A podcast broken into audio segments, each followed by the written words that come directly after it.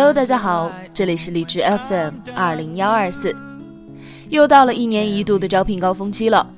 每年刚过完年的这个时候呢，几乎每个公司都面临着员工的大量离职和跳槽等等，所以说重新往公司招聘人才就成了当务之急。前几天，桃子也随朋友去当地的大型招聘会转了转，进门的时候呢，有碰到相识的工作人员，工作人员告诉桃子。说今年的经济不景气，形势不够乐观，很多公司啊急需人才，但是招聘起来很困难。话虽这样说，可是桃子呢却看到了这样的一个奇怪的现象：尽管用人单位很急需人才，很希望能够招聘到人才，但是很多企业的招聘启事上呢都明确规定了这样一条：仅限男性。一面是急需人才，但招不到人。而另一面呢，是求职者空有着一腔热血，却无人问津，这样强烈的反差不免让人费解。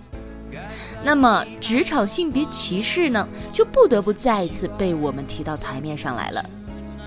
相信很多女性朋友都在职场上遇到过各种各样的性别歧视。那么今天，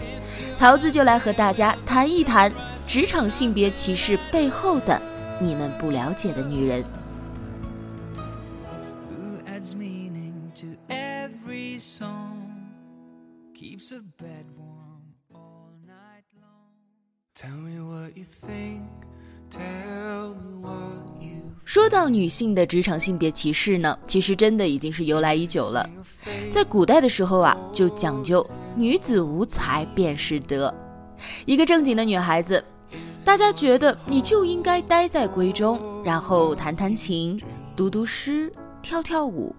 下下棋等等，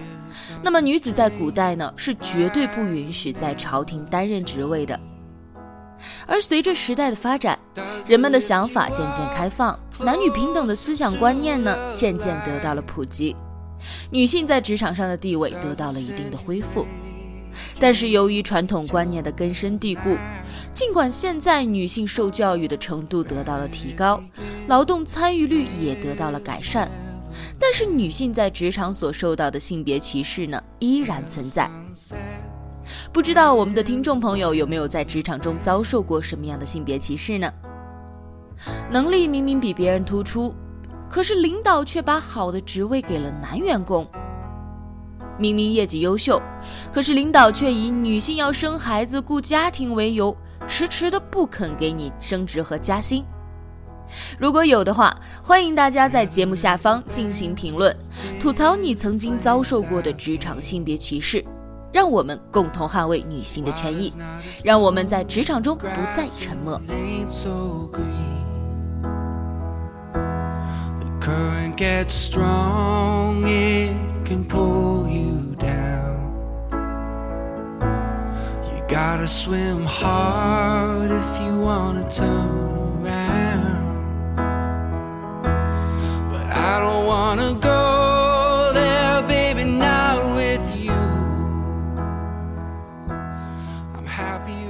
那么，女性在职场当中所受到的歧视，通常表现在哪几个方面呢？桃子自己总结了以下几点：第一，外貌歧视。大家仔细去观察，可能不难发现，近些年来呢，很多用人单位对于女性员工的外貌要求是越来越高了。招聘启事上通常对女性员工的身高有着硬性的要求。比如说不能低于一米六五或者怎样，但是对于男性员工呢却放得很开。同样一个职位，男性员工来应聘的时候，主管更加在意的可能是谁的能力更出众一些，而当面对女性求职者时，主管们往往会选择那些能力相当，但是外形条件更好的那一位。曾有人对女性就业问题做过问卷调查，在问到女性在求职过程当中最重要的是什么这样一个问题时呢，排在前三位的答案是外貌气质、学历和公关能力，分别有百分之七十点一、百分之六十七点二和百分之六十点七的备选者选择了这些选项。可见，多数的女性啊，在求职过程当中呢，都遭受了不同程度的外貌歧视。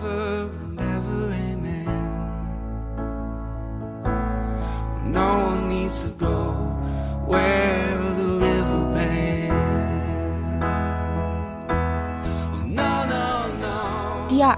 性格歧视。桃子在做这期节目之前呢，和我熟识的一些企业的领导啊、高管做了交流，他们告诉我，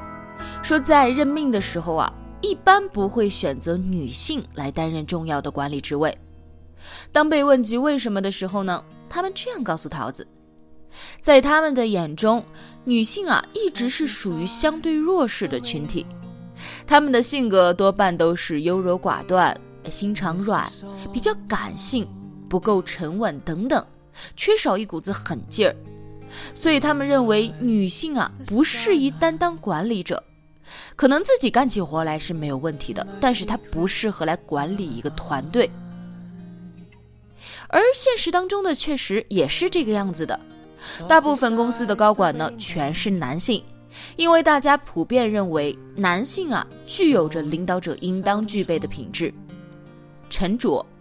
内敛、宽容、风趣幽默、忍辱负重、处变不惊和理性应对等等，所以他们通常会选择男性来担任公司相对于重要的管理职位。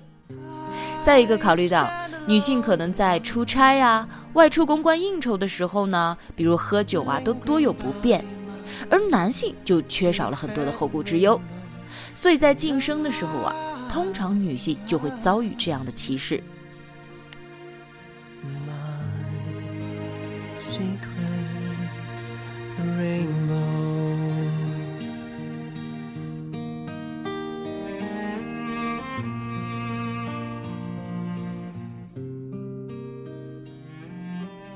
第三，生理歧视。所谓的生理歧视呢，其实就是我们平时所说的生育歧视。也就是女性在职场当中无法克服的一个难题。很多用人单位不喜欢招女性，原因很简单，就是因为觉得女性最终要结婚生子。有关法律法规规定呢，女员工在三期内是不能够被辞退的，而且还要必须保证基本的工资福利和待遇。用工单位在不解除三育女职工用工合同的前提下呢，还必须要另聘人员来承担她在这签时期之内的工作。那么用人成本上升了，同时呢，也有可能会引起小范围的人事混乱。所以有一些单位啊，在招聘女员工时呢，约定啊几年内不能够怀孕，不能够结婚，原因也正在于此。一些招聘者坦诚。这些工作呢，让女性来做啊，当然也是可以的。但是前来应聘的女生呢，大多处于婚育年龄，工作不了几年就要怀孕生育，精力大多放在家庭而不是事业上了。但是他们的待遇却和男性一样的，所以说我们更加愿意招聘男性。显然，这是用人单位在规避本应该他们承担的社会责任。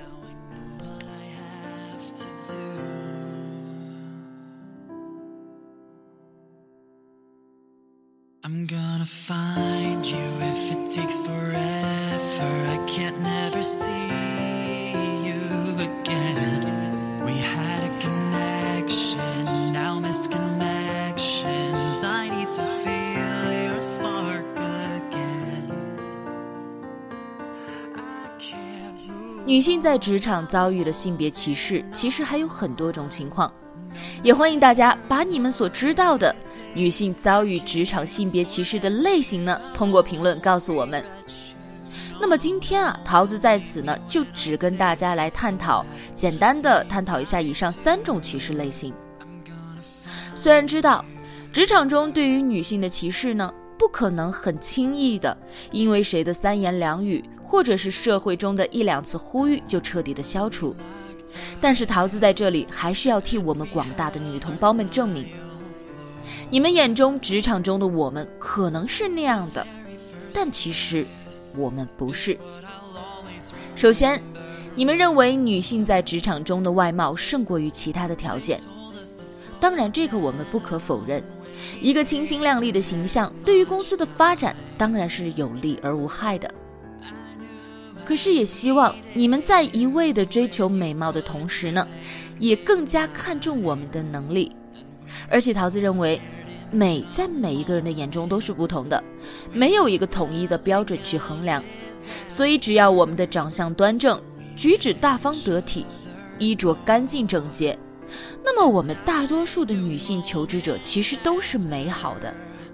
而且呢，如果要求外貌啊，其实也要分职业的。比如说一些要展示给外人看的工作，比如前台啊、迎宾啊、文秘呀等等，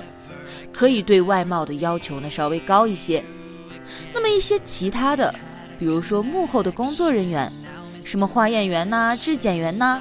桃子觉得相比于外貌条件，他们的能力水平应该是更为重要一些吧。其次，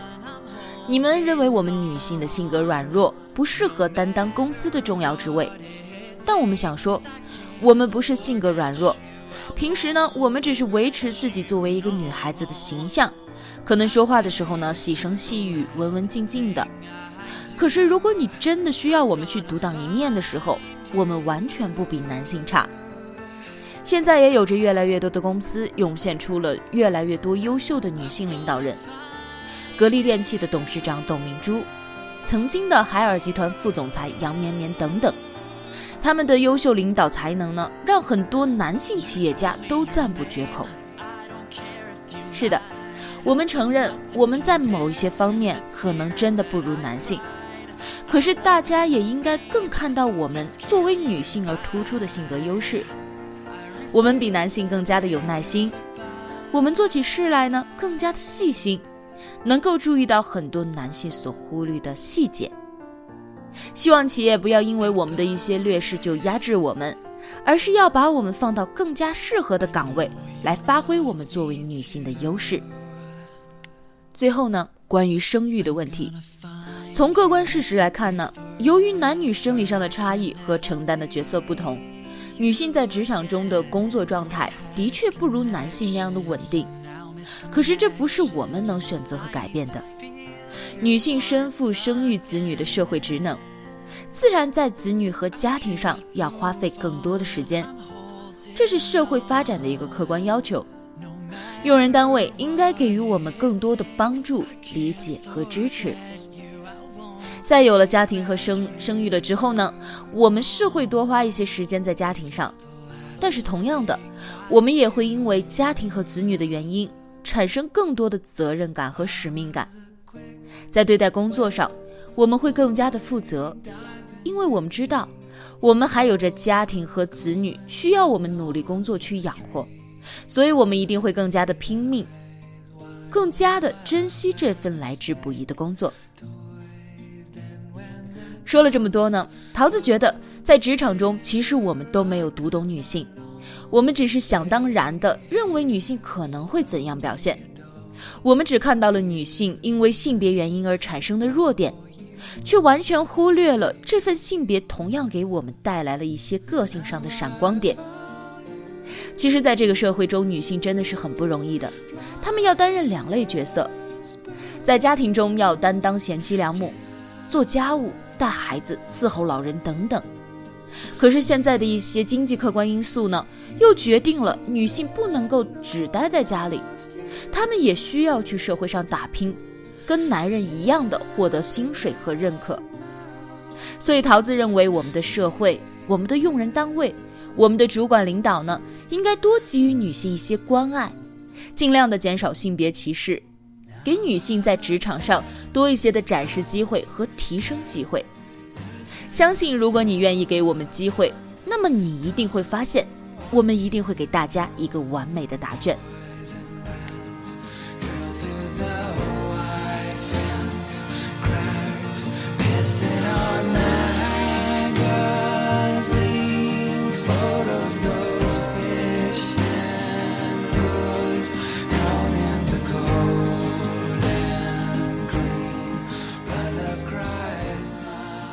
好了，今天的节目就到这里了。如果听众朋友对于今天的主题“听懂女人，职场女人不再沉默”还有什么想说的话，都可以通过节目下方的评论告诉我们，和我们交流你在职场当中遇到的一些性别歧视，或者给女性朋友们一些鼓励和关爱等等。共同呵护女性，桃子在这里等着你。